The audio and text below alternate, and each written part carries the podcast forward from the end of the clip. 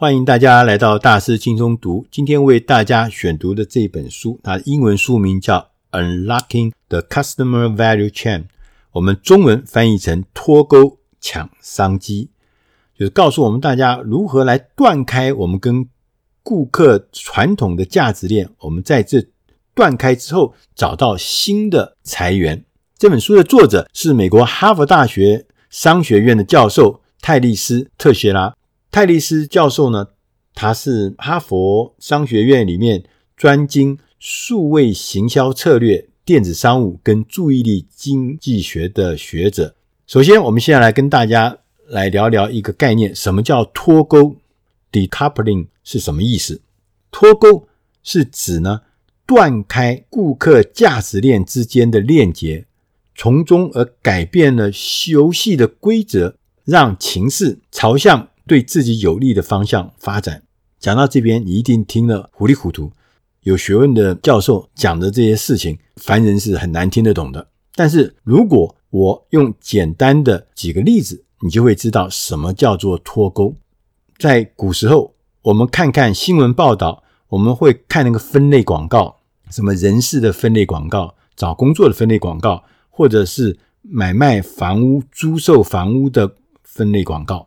那我们都在报纸里面看得到，但是网络来了以后，我们在网络上面，我们会发现有专门的新闻报道的网站，有专门做人才征募的网站，有专门做房屋租售的网站，这就是分拆。就是说，过去是集中在报纸里面的东西，现在分拆出来，变成独立的一个一个的事业体。我们过去，我们买机票，你一定要去。旅行社买机票，但是网络来了以后，我们发现我们大家现在买机票在网络上面买，我们不需要旅行社，这叫做去中间化。我们要买东西，我们逛实体店，结果呢，现在呢，我们是逛实体店，但是我们买东西在哪里买呢？我们在手机上面买，比如说我们去诚品书店去看书。看完以后，我们决定要买哪几本书的时候，我们拿起手机来，在手机进入博客来的网络书店，在网络书店上面买书。呃，为什么？因为在网络上面，我可以找到比较便宜的价格。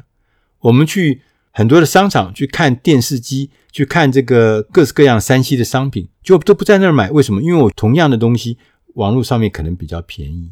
这就是一种脱钩法。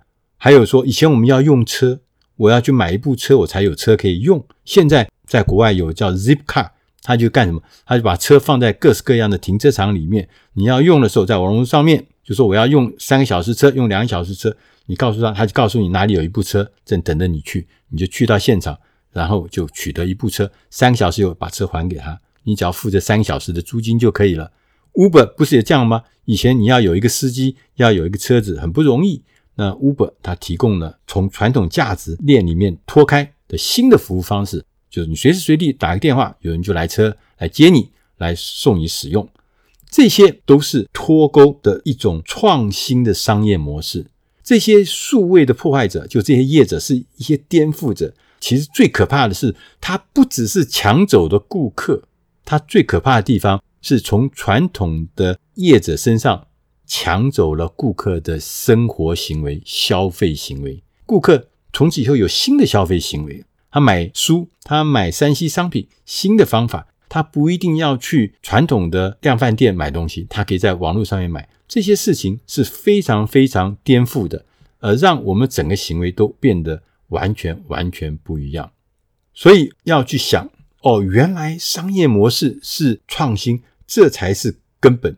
而很多过去我们还在讲说，我们很专注说，哎，技术是未来。在网络时代是最重要。我们如果能够做新的技术、新的技能，那我们就会取得领先。但是，我们从这些例子脱钩的这个例子里面，我们就可以发现，其实真正厉害的事情，事实上是商业模式的思考，让你从顾客的观点来看新的商业的行为、商业的模式。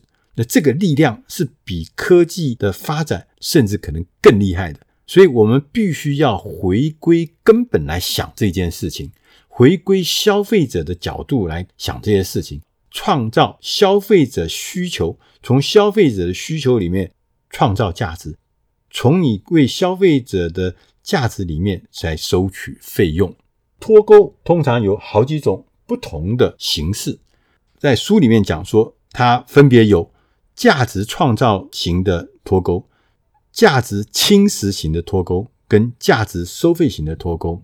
这个字面听起来你不太容易了解，那我们举一个一些例子，你就可以知道什么叫做不同的价值创造。譬如说，玩 game 的人都知道有一个 game 的平台叫 Twitcher。Twitcher 它是一个网络，所有玩家都会在上面云集的地方。那个平台上很多很多人在上面，但是呢，Twitcher 本身是不开发电动玩具的，他只做一件事情，就是直播电脑游戏的实况。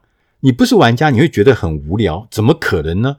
我怎么可能会去看人家打呢？我如果喜欢打，我就自己打。不是，其实因为我们不是这行，但是那些喜欢玩。电脑游戏的人，喜欢玩 game 的人就知道，他们看这些高手玩是一件非常快乐的事情。他们甚至愿意为，就像去看 NBA 篮球、职业棒球赛一样，他们是愿意付钱的。那这就是新的价值创造的活动。大家知道，有一个公司 Stream 留下了一个新的服务模式，就是玩家我们不要再到实体店面去买东西。你要玩 game，你直接就透过网际网络的串流服务来玩游戏，这就是标准的叫做价值侵蚀型的脱钩，就是把那个价值重新侵蚀。你以前都是要到店铺里面去买吗？现在不要了，你根本不要来店里面，你直接在网络上面就买所有的电玩的游戏。那还有一个公司叫做 Supercell，它留下了一个叫做价值收费型的脱钩。这个 Supercell 是说，游戏本身不要钱，大家都来免费的玩游戏。那他在哪里收钱？他在后面。他说，当你玩了玩得很开心，玩得越来越深入，当你变成忠实的玩家的时候，他来销售其他的数位的商品，包含什么宝物啦、宝器啦这些东西，让这些忠实的玩家能够变得更有效率。这些呢，就会让很多的忠实玩家愿意来付钱。那这也是打破了过去传统购买游戏跟玩游戏之间的连接，这就是脱钩的新的方法。脱钩者一定要将为顾客创造价值的活动据为己有。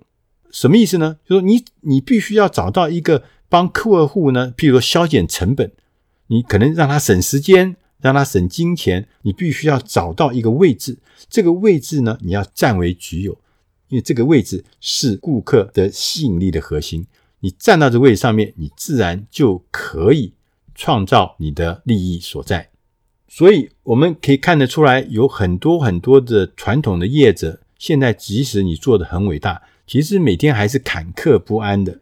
因为什么？因为你就觉得天外飞来横祸的感觉。我们一个成熟、长期成功的价值服务，一下子被一些新创的业者就把它取代。那这个时候你应该怎么办？你有没有因应之道？这书里面讲说，其实是有一些因应之道。他说，至少你可以做两个事情。第一个事情叫做重新挂钩，第二个事情叫做抢先脱钩。这两个事情你都可以来思考。那他就举了一个美国的电子三 C 的零售商，叫 Best Buy。Best Buy 呢，在很早的二零一二年的时候呢，他就发现他的这个销售的成绩呢，就直落下。他在二零一二年的时候，Christmas 的时候，他的人潮，门市的人潮很多很多，但是他的业绩非常非常的差。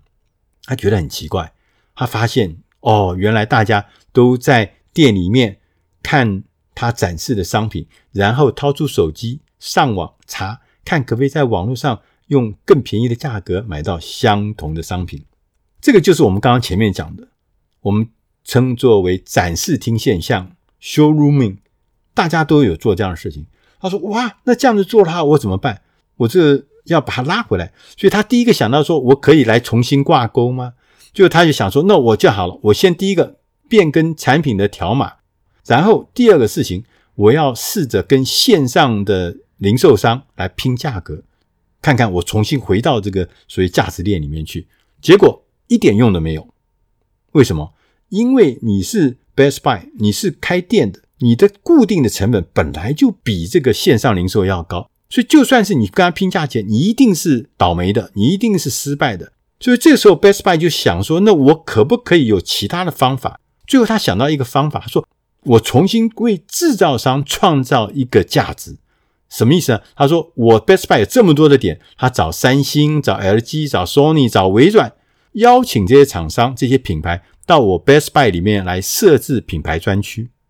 然后向他们收取展示专区的租金，所以他从一个销售单位变成一个出租的单位，变成一个场地出租的单位。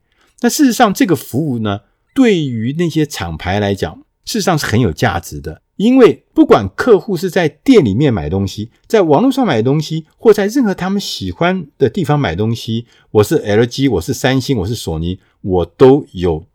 地方可以直接接触到消费者，所以对于 LG、三星、索尼来讲，我进入这些门市设立品牌专区，对我来讲是我的销售网络中的一大块，是重要的一块。所以 Best Buy 就从一个电子商品的通路商变成一个展示厅，这个角色变得很大，但是它的收入也开始改变了。所以大家另外一个要想，这些脱钩的。新的竞争者不断的进来，那你要去想一想，你所在的公司、你所在的产业会不会也会被那些脱钩者列为竞争，或者说是想要跳进来的红海或是蓝海？那你是不是正在那个高风险区？你只要回答三个事情：第一个事情，你有没有常常强迫你的顾客连带的消费？绑在一起，或是连带的消费其他的商品。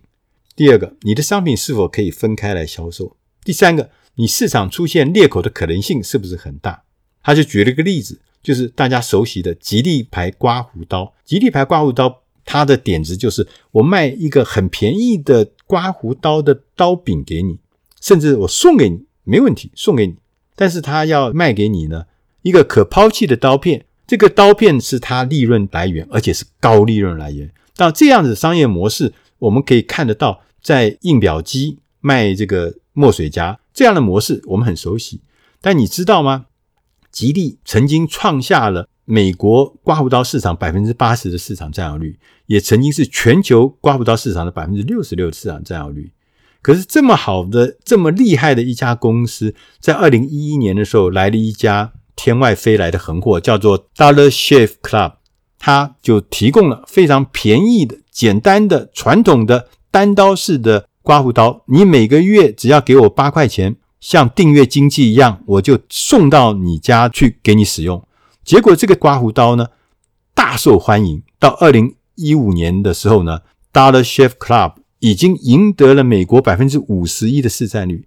这个市场原来是吉利刮胡刀的，就被一个这种很便宜的、简单的，但是它的商业模式是用订阅经济的方式被打败了。所以你要回去想想看，其实你的产业、你的市场、你过去成就是非常有可能会被那个天外飞来的脱钩者所取代、所打倒的。所以你必须要知道顾客的价值。顾客中心才是真正重要。那我们又举了一个例子，就是 Netflix。Netflix 以前是 DVD 用邮寄到你家去，然后让你租给你看。但是他在二零一一年的时候，他说我不不做这个服务，我改成串流服务。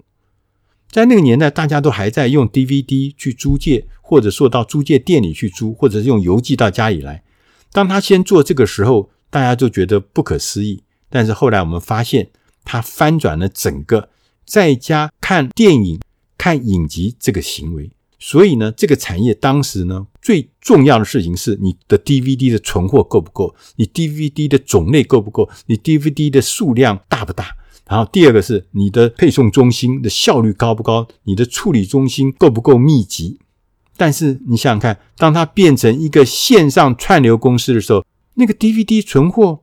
那些什么货运公司、处理公司根本就不重要了。为什么？因为我们所有的事情大家都在网络上完成了嘛。所以这里面你可以看得出来，这个新的消费模式，虽然消费者他还是在家里看各式各样的电影，可是他用新的方法来看电影的内容、影集的内容。那这就是标准的我们讲的脱钩之后创造新的价值链。这本书的最后，他告诉我们：我们的命运是掌握在顾客的手中，所以务必要了解顾客的需求与欲望有什么逻辑，如此我们才能找到、找出可靠的策略跟工具。我们用破坏的手段，直接为消费者、为顾客带来好处，你也因此可以间接的受益。以上的内容是出自《大师轻松读》第七百二十八集《脱钩抢商机》，希望对你的事业、对你的工作有帮助。我们下集再会，谢谢大家。